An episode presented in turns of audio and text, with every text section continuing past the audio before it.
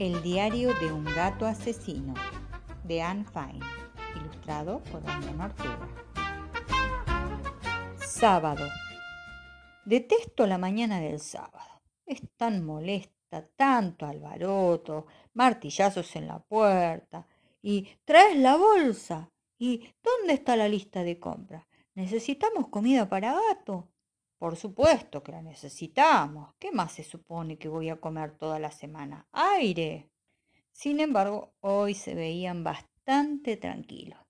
Eli estaba sentada a la mesa, tallaba una linda lápida para Tamper en un pedacito de corcho que decía Tamper descansa en paz. No debes llevarla a la casa de al lado todavía, le dijo su papá, al menos no hasta que nos comuniquen que Tamper murió. ¡Ahí va la vecina! Dijo la madre de Eli mirando hacia la ventana. ¿Hacia dónde se fue? Hacia las tiendas. Muy bien, si mantenemos una distancia prudente, podemos llevar a Tuffy con la veterinaria sin toparnos con ella. Tuffy, veterinaria. ¡Ay! Eli estaba más aterrada que yo. Se arrojó contra su padre golpeándolo con sus suaves y pequeños puños. Papá, no, no puedes hacer eso.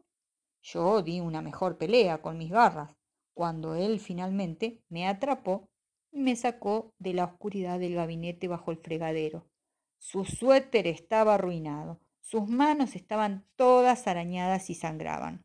No se veía muy complacido al respecto. Sal de ahí, tú, grandísimo granuja peludo. Solo vamos a, a vacunarte. ¡Ja! Ustedes lo hubieran creído. Yo no estaba completamente seguro. Eli tampoco, así que vino con nosotros. Yo todavía desconfiaba bastante cuando llegamos a la veterinaria. Esa es la única razón por la que le escupí a la chica que estaba detrás del escritorio. No había la menor razón para escribir manéjese con cuidado en la etiqueta sobre mi jaula. Ni siquiera al Rottweiler de los Thompson eh, le anotan manéjese con cuidado en la etiqueta de su jaula. ¿Qué tengo yo de malo? Así que me porté un poco rudo en la sala de espera. ¿Qué querían? Detesto esperar. Sobre todo esperar encerrado en una jaula de alambre. Es estrecha, hace calor y uno se aburre.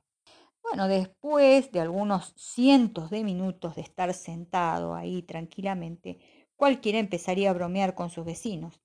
No era mi intención medio matar del susto a ese bebé gerbo enfermito. Yo solo lo estaba mirando. Este es un país libre, ¿o no? ¿O es que un gato ni siquiera puede mirar a un dulce y pequeñito bebé gerbo? Y si me relamía los bigotes, lo cual no estaba haciendo, era solo porque tenía sed, lo juro, lo juro. No hacía como si lo quisiera comer. El problema con los bebés gerbos es que no aguantan una broma. El papá de alzó la vista del folleto que estaba leyendo. Su mascota y los gusanos. Vaya agradable, muy agradable. Voltea la jaula hacia el otro lado, Eli, le dijo. Eli giró mi jaula hacia el otro lado. Ahora quedé frente al terrier de los Fisher. Y si hay algún animal en el mundo que debería tener escrito manéjese con cuidado en la etiqueta de la jaula, ese, ese es terrier de los Fisher. De acuerdo, sí, los hice. Solo fue un bufido leve. De hecho, se necesitarían oídos biónicos para percibirlo. Sí, le gruñí un poquito, pero no creen que él tenía ventaja en eso de gruñir. Después de todo es un perro, y yo soy solo un gato. Y sí, lo acepto, escupí un poco, pero solo un poco, ¿eh? Nada que ustedes puedan notar a menos que quisieran fastidiar a alguien. ¿Cómo iba yo a saber, a saber que no se sentía muy bien? No todos los que acuden al veterinario están enfermos. Yo no estaba enfermo. ¿O sí? De hecho, nunca en mi vida me enfermé. Ni siquiera sé qué se siente. Pero lo que sí sé es que, aunque estuviera a punto de morir, si algo peludo encerrado en una jaula me hiciera un ruidito, yo no iría lloriqueando a meterme abajo del asiento para esconderme detrás de las rodillas de mi dueña. Para nada. Eso es más propio de una gallina que de un terrier. Va, si quieren mi opinión. Por favor, ¿podrían mantener a ese malvado gato bajo control? dijo el señor Fisher ásperamente. Elí me defendió. Ya está en una jaula, dijo ella. Sigue aterrando a la mitad de los animales que hay acá. ¿No puedo cubrirlo con, no puede cubrirlo con algo? Su papá de pronto dejó caer su gabardina sobre mi jaula, como si yo fuera un perico latoso o algo por el estilo. Todo se oscureció. No es de extrañar que, para cuando la veterinaria se me acercó con su desagradable jeringa, yo estaba un poco fuera de mí. Y no era mi intención rajuñarla tanto, o romper todos los frasquitos de cristal, o tirar la nueva y costosa balanza de la mesa, o derramar ese líquido para desinfectar. No, no fui yo quien rompió mi expediente en pedacitos, fue la veterinaria. Cuando salimos, ella todo como loca. Algunas personas nacen sentimentales. Apretaba mi jaula contra su pecho. Ay, Tufi, hasta que encontremos un nuevo veterinario que prometa cuidarte, debes ser muy cuidadoso de que no te atropellen. Imposible, murmuró su padre. Yo lo miraba duramente a través del alambre cuando él distinguió a la mamá de Eli rodeada de bolsas que traía del mandado del supermercado. Están muy retrasados, dijo molesta. ¿Hubo algún problema con el veterinario? Eli rompió a llorar. Ay, qué divilucha esta chica, ¿no creen? Pero su papá está hecho de madera más dura. Acababa de tomar la más grande bocanada de aire. Listo para acusarme, cuando de pronto la soltó de nuevo. Con el rabillo del ojo había visto problemas de otra índole. Rápido, murmuró. La vecina está saliendo de la caja. Recogió la mitad de las bolsas del súper. La mamá de Eli levantó las demás, pero antes de que pudiéramos alejarnos, la vecina salió por las puertas de cristal. Los cuatro se vieron obligados a saludarse. Buenos días, dijo el padre de Eli. Buenos días, dijo la vecina. Lindo día, dijo Eli. Ay, adorable, contestó la vecina. Más lindo que ayer, dijo la mamá de Eli. Ah, sí, dijo la vecina. Ayer fue horrible.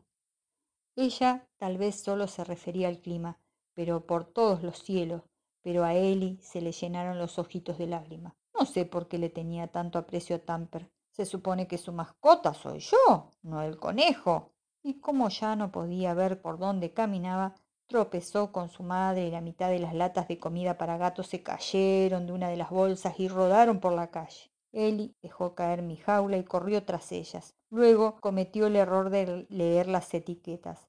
¡Ay, no! dijo. Conejo en trozos.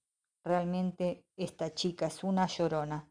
No podría pertenecer a nuestra pandilla. No duraría ni una semana. Hablando de conejos, dijo la vecina, en nuestra casa sucedió algo de lo más extraordinario. ¿De veras? dijo el papá de Eli mirándome. Ah, sí, dijo la mamá de Eli, mirándome también. Sí, dijo la vecina. El lunes el pobre Tamper se veía un poco mal, así que lo metimos a la casa. Para el martes estaba peor. El miércoles murió. Era muy viejo y había tenido una vida feliz, así que no nos sentimos tan mal. De hecho, le hicimos un pequeño funeral y lo enterramos en una cajita al fondo del jardín. Y el jueves desapareció. ¿Desapareció? Desapareció, dijeron todos. Sí, desapareció. Todo lo que quedaba de él era un agujero en la tierra y una caja vacía. ¿De veras? ¡Santo cielo! El padre de Eli me miraba de manera muy sospechosa. Y luego, ayer, continuó la vecina, sucedió algo todavía más extraordinario. Tamper estaba de regreso, todo esponjadito, primoroso, de vuelta en su jaula. ¿De vuelta en su jaula, dice usted? ¿Esponjado primorosamente? ¡Qué extraño! Ustedes tienen que felicitarlos. Son tan buenos actores, mantuvieron la farsa todo el camino a casa. ¡Ay, qué historia tan increíble, señora! ¡Ay, cómo pudo haber pasado! Realmente sorprendente. Hasta que entramos sin contratiempos por la puerta principal y entonces, por supuesto, ambos se volvieron hacia mí. Criatura falsa, mentiroso, gato embustero, ¡Ja! haciéndonos creer que habías matado al conejo. ¡Ja! fingiendo todo el tiempo, dijo Eli. Yo sabía que el gato no era capaz de hacerlo. Ese conejo era más gordo que él. Al parecer, ellos querían que yo hubiera asesinado al viejo conejo. Todos excepto Eli. Ella es tan tierna. No se atrevan a molestar más a Tuffy, les dijo. Déjenlo en paz. Apuesto que ni siquiera desenterró al pobre Tamper. Apuesto a que fue el maloso y perverso terrier de los Fisher. Lo único que hizo Taffy fue traernos a Tamper para estar seguros de que fuera enterrado otra vez dignamente. Es un héroe, mi gato, considerado y amable. Y me dio un apetujón cariñoso. ¿No es así, mi querido Taffy? Yo no digo nada. ¿O sí? Soy un gato. Así que me senté a mirarlo mientras quitaban los clavos de la salida para gatos. El diario de un gato asesino de Anne Fanning, ilustrado por Ortega.